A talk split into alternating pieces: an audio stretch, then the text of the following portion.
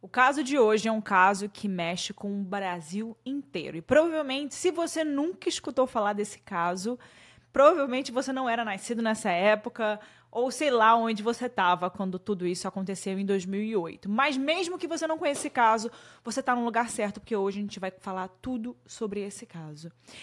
E o caso Nardoni tá de volta, tá todo mundo falando sobre ele e vai se falar mais nas próximas semanas, porque um grande streaming tá lançando o documentário do caso Nardoni. Se eu não me engano, é o primeiro documentário sobre o caso. É, me corrijam se você souber de algum outro, se eu estiver errada, mas é o primeiro documentário que eu tenha visto sobre o caso e eu assisti já, já assisti o documentário, porque o, streaming me, me deixou ali para poder ter acesso antes de todo mundo para poder assistir esse documentário.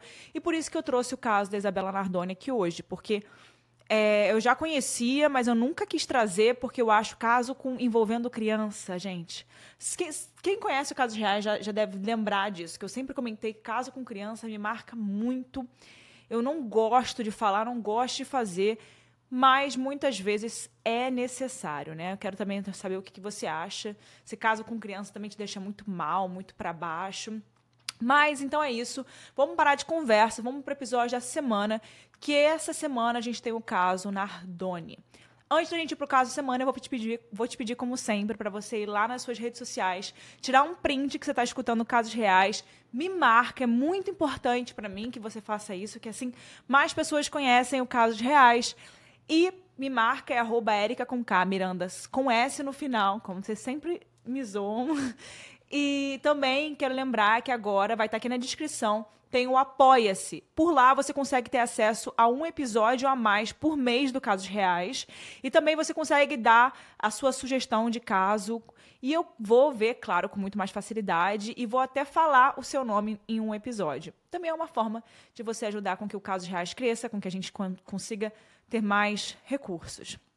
E também, se você quiser mandar alguma sugestão, sugestão normal, vai lá no site www.casosreaispodcast.com.br.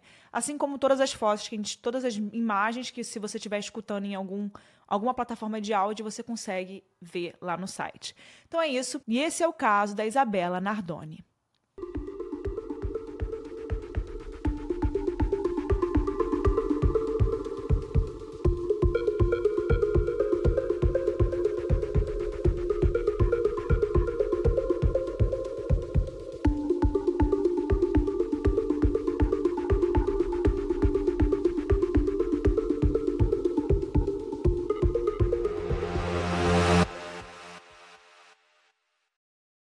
This episode is brought to you by Visit Williamsburg. In Williamsburg, Virginia, there's never too much of a good thing. Whether you're a foodie, a golfer, a history buff, a shopaholic, an outdoor enthusiast, or a thrill seeker, you'll find what you came for here and more. So ask yourself, what is it you want? Discover Williamsburg and plan your trip at visitwilliamsburg.com. Menos de 12 minutos. Esse foi o tempo que definiu o fim da vida de Isabela Nardoni, de apenas cinco aninhos, na noite do dia 29 de março de 2008. Há 15 anos, uma notícia chocou o nosso país. Uma criança de apenas 5 anos de idade caiu da janela do sexto andar do apartamento do seu pai. Mas o que ninguém sabia ainda quando isso tudo aconteceu é que esse não era um caso de queda acidental, né? Que você escuta um caso desse, ah, uma criança caiu, meu Deus, que tristeza, né? Mas pode ter sido um acidente. Mas não era, era um homicídio. E antes que tudo isso acontecesse, a família formada por Alexandre Nardoni, Ana Carolina Jatobá, os dois filhos do casal, deles dois, e a filha Isabela, que era filha somente de Alexandre e da Ana Carolina, né? Sem ser Ana Carolina Jatobá, era a mãe biológica de um relacionamento anterior que o Alexandre Nardoni teve. E essa família, né, formada pelas, pelos dois filhos do casal, e a Isabela e o Alexandre e a Ana Jatobá, eles estavam fazendo uma compra. Aquelas compras de mercado, sabe, normal que uma família faz. Então eles foram ao supermercado fazer as compras do mês para poder né, abastecer a casa. A Isabela, cuja mãe biológica também se chamava Ana Carolina, mas era Ana Carolina Oliveira, né? Não Jatobá. Ela iria voltar para casa da mãe logo que o final de semana terminasse. já que era um esquema de guarda compartilhada em que o pai fica o fim de semana e a mãe passa a semana com a criança. E a Ana Carolina Oliveira, inclusive, estava em um restaurante bem perto da casa dos Nardoni naquele dia, né?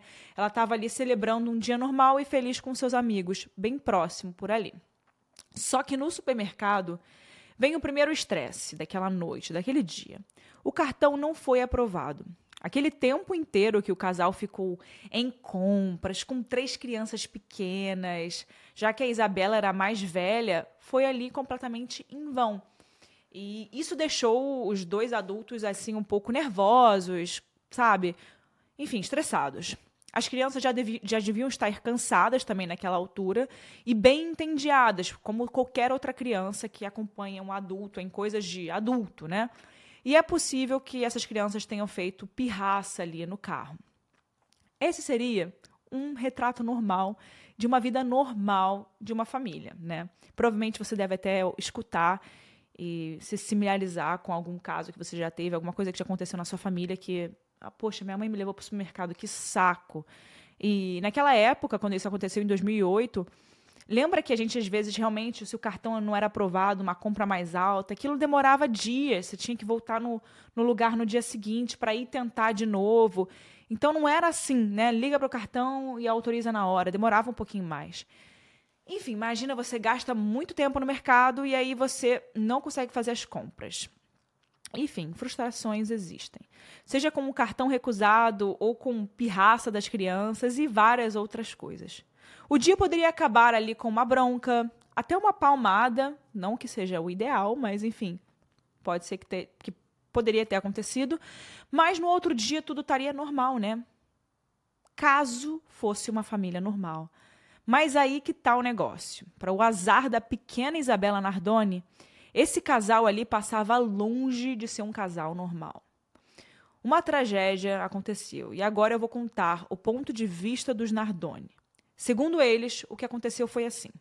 Quando a família chegou na garagem do apartamento dos Nardoni, o Alexandre subiu com a Isabela no colo para poder deixá-la no seu quarto porque a menina estava dormindo. E depois desceu para ajudar a Ana Carolina a subir com as outras duas crianças, que também dormiam. Nesse espaço de tempo, um homem de camiseta preta chegou e entrou na casa para poder roubar. Atirou a Isabela pela janela do sexto andar e foi embora. Isso segundo os Nardoni, né? O Alexandre e a Ana Carolina Jatobá. A polícia foi chamada pelo síndico do prédio cerca de 12 minutos depois do horário em que a família chegou no prédio. E o desespero, nessas imaginam, foi logo é, instaurado naquele prédio, naquela região. Afinal, tinha um homem vestindo uma blusa preta rondando pelo prédio que acabou né, de jogar uma menina do sexto andar, uma criança do sexto andar. Foi a cena assim Imagina, gente, uma cena dessa de você ver uma menina cinco aninhos jogada no pátio de um prédio. Era essa a cena.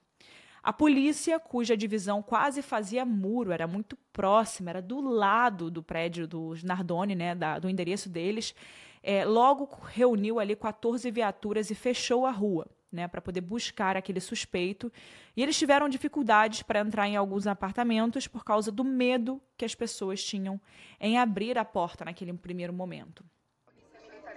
Pelo amor de Deus, filha, tem ladrão no prédio, jogaram uma criança dela de cima, pelo amor de Deus. A polícia deve convocar o pai e a madrasta de Isabela para um novo depoimento. E alguém cortou a tela. Alexandre, você é inocente? Enquanto isso, a vida de, da pequena Isabela estava indo embora, porque ela estava ali caída na grama do, do jardim, em frente ao prédio, e o tempo passava, e cada minuto para ela era muito importante, né? Porque, enfim, imagina uma menininha cair do sexto andar. Enfim, essa versão aqui que eu contei para vocês é a versão de Nardoni e Jatobá. E o primeiro sinal de que eles estão bem estranhos, essa situação aí tá toda muito fora do normal, para dizer o mínimo, é que eles achavam que as pessoas comprariam essa versão. O que eles nem pararam para pensar, mesmo porque nem deu tempo, né? Aquele período de, de tempo ali foi muito curto, é que não há sequer precedente de latrocínio dessa forma. Gente, vamos lá. Um latrocínio ou roubo seguido de morte pode acontecer em várias circunstâncias, como por exemplo, o ladrão ser pego no flagra e no susto ou para evitar de ser reconhecido, ele tira a vida da vítima. Ou no caso de fazer a vítima de refém, ou até mesmo matar antes e roubar depois. Mas não existe um único caso na polícia brasileira, até então, se você souber de algum, me conta, né? Eu não consigo encontrar nenhum em que um ladrão que passaria por uma portaria com porteiro, câmeras, segurança e etc., entra em uma casa tão próxima a um quartel da polícia militar para poder fazer um roubo, né? Efetuar um roubo, é pego no flagra pelo dono da casa, por um homem dono da casa, e em vez de sair correndo ou entrar em uma luta física com quem presenciou aquele crime, sai correndo, pega uma tesoura, corta a tela de proteção da casa e joga uma criança pela janela e sai correndo. Como assim, né? Surpreendendo um total de zero pessoas, as evidências periciais do que aconteceu naquele dia contaram uma história muito diferente da história que eles contaram. E muito pior do que seria, né, se um ladrão tivesse feito esse tipo de manobra para poder fugir da cena do crime. Bem pior. A realidade é mais dura do que o que eles contaram. E é bem provável que você já tenha, como eu falei, ao menos ouvido né, falar sobre esse caso, porque apesar de ter passado 15 anos, ele marcou a história do Brasil. Quando eu escuto 15 anos, eu falo, meu Deus, eu tô ficando velha, porque eu presenciei esse caso acontecendo, eu me lembro, eu era muito pequena, mas assim, me marcou, acho que a imagem da Isabela, aquela imagem dela, da franjinha, tem até uma foto que ela vira o rostinho assim de lado e ela tem uma franjinha muito linda. É, a Isabela mar, mar, marcou ali o Brasil e sempre vai marcar. E assim, gente, passaram-se 15 anos. E também é por isso que esse, nesse episódio a gente vai trazer muitas informações que nem sempre são exploradas nos casos, com detalhes que vão te ajudar a reconstruir o crime de acordo com a história, não das testemunhas ou dos culpados, mas das próprias evidências.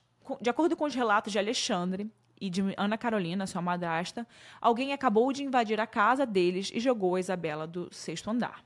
Por causa disso, o crime foi tratado inicialmente como um crime patrimonial e foi assim que a perícia chegou no local do que aconteceu. Eles acreditavam que se tratava de uma tentativa de roubo ou furto que deu errado. O primeiro ponto que a polícia notou é que, mesmo para um crime de roubo em que há a presença de violência, o modus operandi do suspeito é, não parecia se encaixar com nada. Primeiro porque absolutamente ninguém, além do casal Nardoni, viu esse assaltante. E o prédio tem porteiro, muros com 5 metros de altura e uma cerca sensorial de 90 centímetros. Não havia também nenhuma marca ou indicação de que qualquer pessoa tivesse escalado o muro, sendo que o próprio prédio fica, como eu disse para vocês, do lado de uma PM, né, que tem plantão. E em pouco tempo a região toda foi cercada ali à procura desse indivíduo e ninguém foi encontrado. No apartamento também não foi identificado nada que indicasse arrombamento ou qualquer tipo de busca ou procura por bens materiais. Nada naquela casa estava faltando, estava fora do lugar. A perícia chegou, era hora de buscar dentro da cena. O que, que, que dentro daquela cena poderia trazer informações? Que era também aquela cena era basicamente o prédio inteiro, porque né, de acordo com a história que eles contaram, eles tiveram pelo, enfim, o prédio todo eles tinham que analisar. E poderia ter provas que pudessem ajudar a entender o que de fato aconteceu. Porque uma coisa muito interessante que a doutora Rosângela, perita criminal desse caso, ela falou, Rosângela Monteiro, e ela fala no documentário, é que quando eles viram, quando eles chegam naquele momento ali na cena do crime, eles precisam ser isentos. Por mais que eles achem alguma coisa, hum, isso aqui tá estranho, isso aqui não é isso que fulano tá contando. Eles precisam ser isentos, eles precisam chegar limpos, né? Sem nenhum resquício na cabeça do que eles acham. E quando ela chegou nessa cena, é, apesar dela achar realmente muito difícil que como é que passou pelo porteiro, como é que passou pelo elevador, pelas escadas, ninguém viu, é, nenhum alarme tocou. Como é que essa pessoa, se tem uma pessoa que entrou aqui, como é que não foi vista? Ela achou isso muito esquisito. Porém, ela falou: imagina, a gente tem que pensar em todas as possibilidades. E uma possibilidade muito interessante que ela falou foi a seguinte: pode ter sido alguém de dentro do prédio, um morador, pode ter sido alguém que tem algum problema mental, que entrou ali, alguma coisa do tipo, né? Então você tem que estar tá aberto a tudo, que tudo pode acontecer em um caso, né? Já aconteceu, na verdade. Então, você tem que estar tá aberto, você não pode ter julgamento, e eu achei isso muito interessante que ela falou. Hey, it's Ryan Reynolds, and I'm here with Keith, co star of my upcoming film, If, only in theaters, May 17th. Do you want to tell people the big news?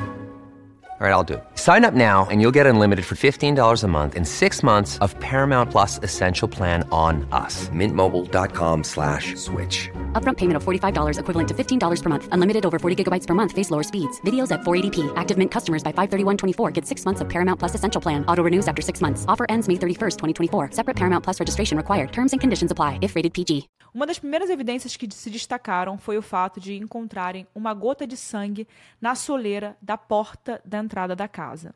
E pela posição dessa gota, a altura de Isabela não correspondia. Então a gota precisaria vir de uma altura maior que a da menina em pé.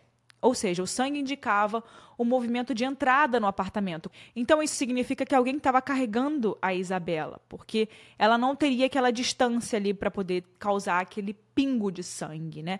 E muito desse caso foi analisado de acordo com o sangue, né? Com as gotas, é, a altura, a distância, de que forma cairia aquela gota de acordo com o que os peritos sabem, né? Inclusive a doutora Rosângela Monteiro ela foi, ela trabalhou nesse caso e ela fala muito sobre essa questão dos pingos de sangue e como isso ajudou a eles refazerem o caso, né? Refazerem aquela cena do crime. E o sangue estava indicando um movimento de entrada no apartamento. E aquele sangue ali, daquela maneira, se a porta tivesse fechada, ele não teria caído naquele local. Então isso é, indica que alguém trouxe ela sangrando de fora para dentro do apartamento e não a pessoa estava dentro com ela. Então aquilo ali já ajudou muito a perícia a poder tentar entender o que, que, tinha acontecido.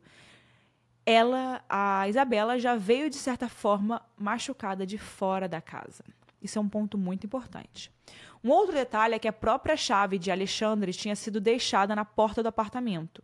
Então, com alguns detalhes, a perícia verificou todos os halls de todos os andares do prédio e não encontrou nada. Eles chegaram na garagem e foram checar os veículos. E em um deles, que era o, o veículo do casal, tinha sangue. O vestígio era muito pouco de sangue, mas sim tinha sangue que alguém tentou limpar da cadeirinha em que Isabela estava. E também tinha uma gota no piso. Já no apartamento, a história ainda precisava fazer sentido. Tinha muitas coisas e roupas espalhadas no apartamento, desde fraldas limpas, fraldas usadas, tudo misturado e até um absorvente interno usado. A louça e a forma como a, as coisas estavam sujas na pia indicava acúmulo de algum tempo ali. Não era alguma coisa que tinha. Ah, eles foram no mercado e deixaram a louça suja. Não, parecia que já estava ali de um tempo. E por tudo isso, foi possível constatar que aquele era um cenário comum na rotina da família. Então, quando a perícia, inclusive a doutora Rosângela Monteiro, ela falou isso, quando eles chegam para poder fazer uma perícia desse jeito, de um crime, né, como esse, eles olham não só o que eles precisam de, de que eles precisam levar para a perícia, né, o que os vestígios, mas eles também as provas, mas eles também olham como aquela casa estava, né, o cenário em que se encontrava. Aquilo ali é uma cena de um crime. Então, é, tudo aquilo faz sentido, porque mostra um aspecto maior sobre aquilo que estava acontecendo ali.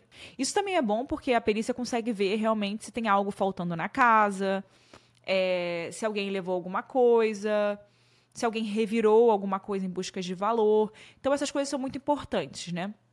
E eles sempre tiram muitas fotos, que é para depois lembrar exatamente das coisas para usar no, no, no processo e etc. Enfim. E esse tipo de informação, gente, é tão importante que olha esse exemplo. Foi isso que fez a perícia notar uma única fralda no balde na lavanderia da casa. E essa única fralda, ela estava úmida. E o exame detalhado ali que eles fizeram depois, que eles recolheram, revelou que ela não apenas continha manchas de sangue, como também foi utilizada dobrada, no que eles chamam de tamponamento, que é comumente usado para poder estancar sangramento. Ou seja, usaram uma fralda ali para estancar um sangramento, um sangramento. Uma nova cena começava a se formar, mas ainda tinha muita coisa para desenrolar e ser descoberto. No apartamento de Alexandre e Ana Carolina haviam três quartos: o do casal, que a janela dava para a lateral do prédio, e dois que as janelas davam para frente do prédio. Um deles era o quarto de Isabela e o outro dos seus dois irmãos. A Isabela foi jogada no quarto dos seus irmãos, que tinham duas camas de solteiro unidas no cantinho. E isso dificultava o acesso até a janela. Na própria cama, foi possível ver a marca de um soldolado, como se alguém tivesse tentado subir na janela e o, calçado ali raspou na parede. E os exames foram feitos com todos os pares de sapatos da casa. A correspondência veio exatamente com o par que Alexandre usava na noite de 29 de março de 2008, a noite do crime. As roupas de Alexandre e Ana Carolina também foram solicitadas pela perícia e só foram entregues nove dias depois. Isso poderia significar que as roupas foram lavadas e que provavelmente as evidências que eles buscavam estavam perdidas. Mas, na verdade, as roupas ainda estavam com os resquícios daquela noite. No calçado de Alexandre, por exemplo, tinha sangue na sola do sapato, e no de Ana Carolina tinha uma gota de sangue de Isabela na parte de cima da sandália. E o sapato dela era tipo uma havaiana. Isso já mudava ali mais coisas, né? Porque para a gota cair naquela posição, a Ana Carolina precisava estar muito próxima de Isabela. E o detalhe mais assombroso ainda estava por ver. A blusa que o Alexandre usava no dia tinha marcas da tela de proteção da janela em que a Isabela foi jogada. E isso poderia significar que ele tinha se aproximado da tela para poder olhar para baixo. Com base nessas investigações, foi possível perceber que a única forma da blusa de Alexandre ficar com essas marcas no peito e na parte interna das mangas da sua blusa, como foi o que aconteceu, seria se ele colocasse os braços para fora e carregando um peso considerável que puxasse o seu corpo para frente, na direção da tela de proteção. Talvez 25 quilos, que era o peso de Isabela Nardoni? Talvez. Isso poderia fazer sentido. Na encenação que foi realizada pela perícia, foi também possível perceber que na parede externa do prédio tinham marcas que correspondiam à teoria de que Alexandre segurava o corpo de Isabela do lado de fora, apoiando-se na tela, antes de soltar a sua mão esquerda e em seguida a direita, soltar a mão de Isabela, né? Ainda assim, tinha muita coisa para ser explicada. Por que, que a Isabela estava sangrando no carro e depois na entrada da sua casa? E o que realmente aconteceu para chegar a esse ponto. Como eu contei no início do episódio, naquela noite do dia 29 de março de 2008, a família Nardoni retornava do supermercado, mas sem as compras, já que o cartão foi recusado. Não é muito difícil entender a dinâmica dentro de um carro pequeno com três crianças pequenas atrás. Mas para a perícia, as evidências indicavam que foi aqui que a Isabela recebeu um ferimento na testa, com um objeto romboide, que é como se fosse uma chave ou um anel. E apesar desse ferimento não ser muito grave, com certeza deve ter sangrado muito, porque a região é bastante irrigada, né? O rosto tem muitas veiazinhas. Por exemplo, quando a gente alguma coisa acontece com o nosso nariz, começa a sangrar muito, né? A gente não consegue até parar porque o nariz tem muitas veias e é a mesma coisa com o rostinho. E aqui a história se difere ainda mais da história que foi contada por Alexandre e Ana Carolina Jatobá, já que tudo indica que depois de desligar o carro, toda a família subiu junta de elevador até o apartamento. Não é difícil imaginar qual foi a reação de Isabela quando ela foi ferida na testa. Ela deve ter começado a chorar. A gente está falando de uma menina de 5 anos de idade, né? E é aqui que entra a fralda utilizada para poder estancar o sangramento da sua testa. E isso também lembra que não havia rastros de sangue no elevador, garagem ou hall do prédio. Talvez porque o sangue estava sendo estancado ali com aquela fralda, né? E em alguns momentos caiu, mas já caíram de forma muito pequena. Além disso, o laudo pericial destacou que a Isabela teve a boca tampada com uma mão grande. E isso deixou marcas em seu rosto, de uma forma tão forte que chegou a fazer com que seus dentes machucassem ali a gengiva. Depois disso, sabe-se que a Isabela caiu perto do sofá por causa de uma fratura que estava no seu pulso. E além disso também, ela estava com uma fissura na bacia. O problema é que uma queda sozinha, da altura que a Isabela tinha, nunca seria capaz de tanto, né? A fratura no pulso, talvez, mas a fissura no quadril era preciso bem mais força do que a própria força de Isabela para isso. Uma força que Alexandre teria, e que dizem que é um ato que batia com o que ele tinha o hábito de fazer com os filhos, quando ele estava com raiva, né, bravo, que era jogar os filhos na cama. Tipo, jogar assim no colchão, né? E se ele jogou Isabela no chão de propósito ou fez tentando acertar o sofá e acabou errando, é impossível ter certeza. Mas depois disso, toda a dor que a Isabela estava sentindo, se encolhendo ali, né, pela dor, como mostram os vestígios de sangue em sua própria roupa, um outro agressor entrou em ação.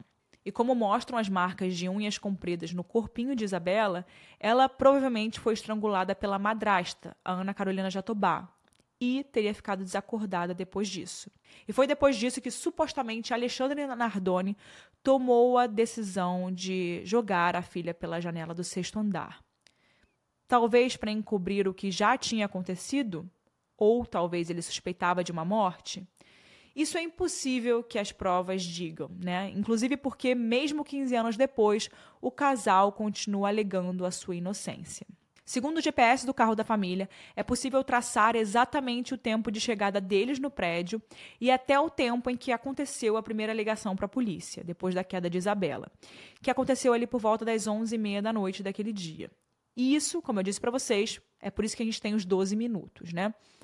Doze, desses 12 minutos, um minuto foi o tempo calculado pela perícia para que o porteiro do prédio, que viu a Isabela cair no chão, acionasse o síndico e dizer né, que tinha uma menina caída é, no, no pátio. É um tempo bem curto, né, que coloca toda a família no apartamento no momento da queda. Um outro fato muito importante que ganhou bastante destaque foi o jeito que o próprio Alexandre reagiu depois da queda da filha, que foi, no mínimo, estranho, né? Pouco tempo depois da queda, quando a polícia estava no local, o Alexandre chegou, checou o seu relógio, ele foi olhar ali o relógio dele e perguntou se alguém precisava de mais alguma coisa, porque ele precisava tomar um banho. E esse pensamento né, em um homem que acabou de ver a sua filha caída no chão, lutando ali para respirar por cerca de uns 40 minutos, né, no que os técnicos chamam de fase agônica, né, e tudo aquilo acontecendo ao mesmo tempo. Como você para para pensar numa coisa dessa, né? No relato das pessoas que estavam em volta, ela parecia um peixe tentando respirar fora d'água, sabe? Imagina, um pai, um pai pensa nisso. Meu Deus do céu. A gente tem que deixar claro, e eu sempre falo isso no casos reais, né? Sobre como as pessoas reagem às tragédias. Cada um tem um jeito de reagir e eu acho que a gente não deve julgá-los.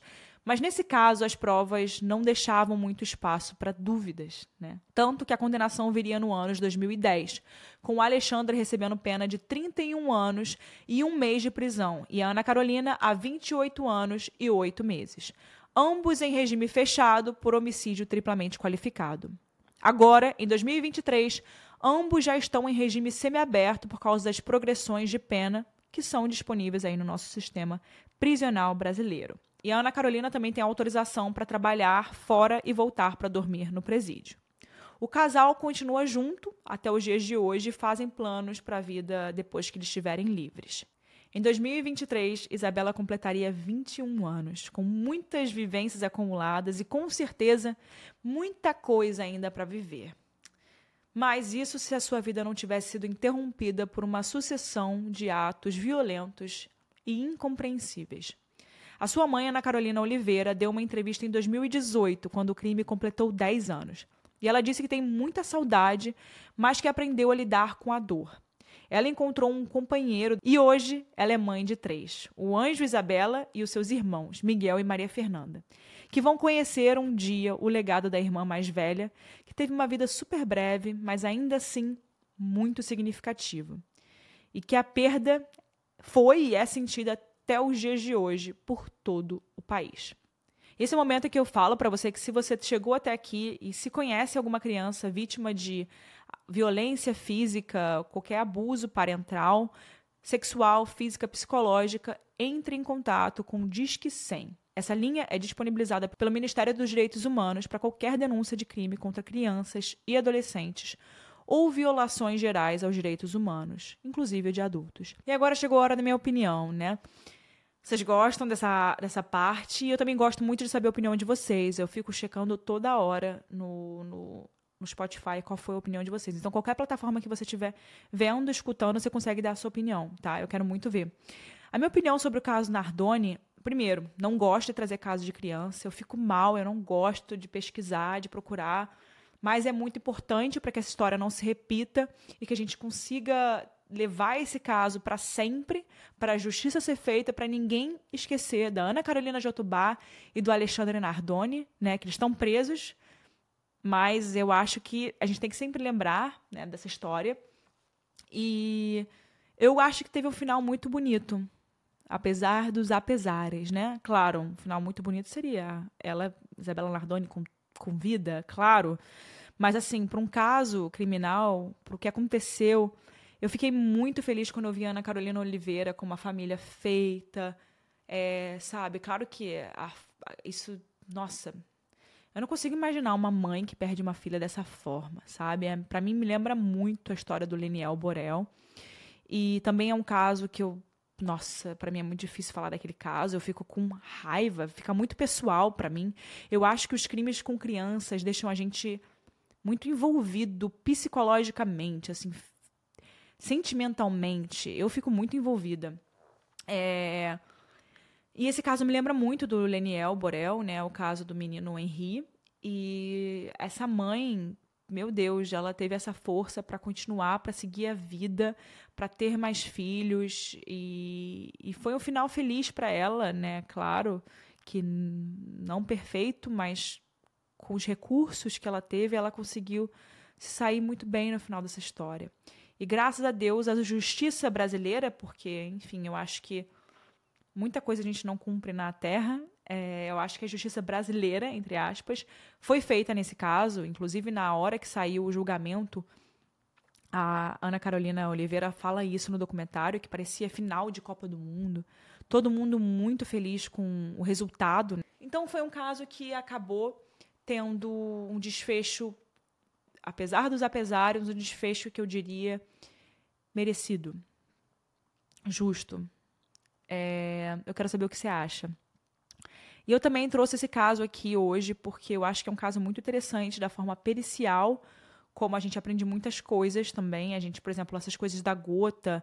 Eu assistindo um documentário, eu, fui aprendendo muita coisa sobre é, o caminho traçado, como você pode realmente montar é, tudo o que aconteceu de acordo. Claro que nunca vai ser perfeito, é, isso eles falam bastante no documentário, que vão sempre ter erros, sempre terão erros, né?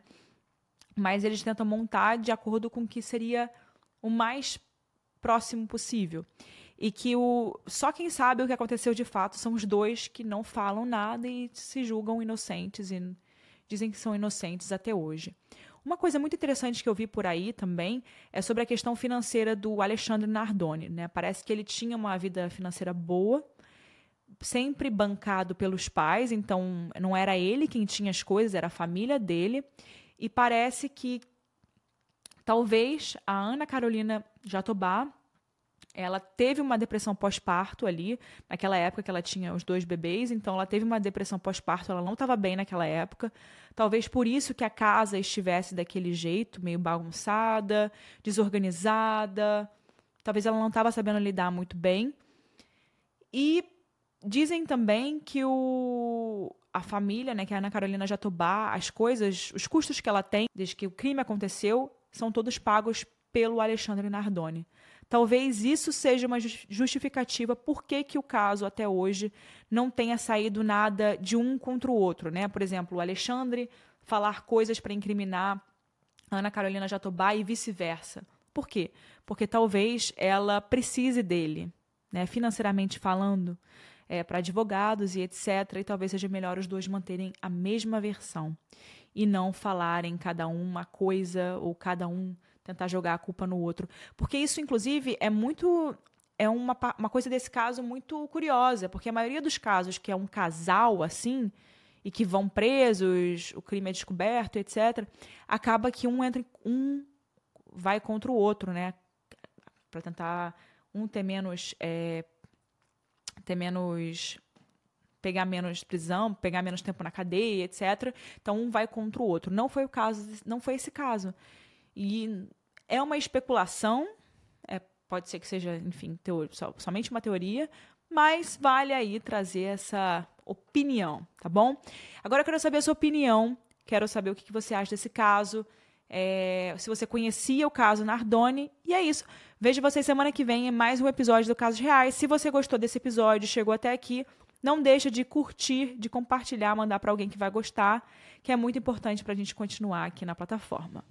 Beijo, pessoal. Vejo vocês semana que vem.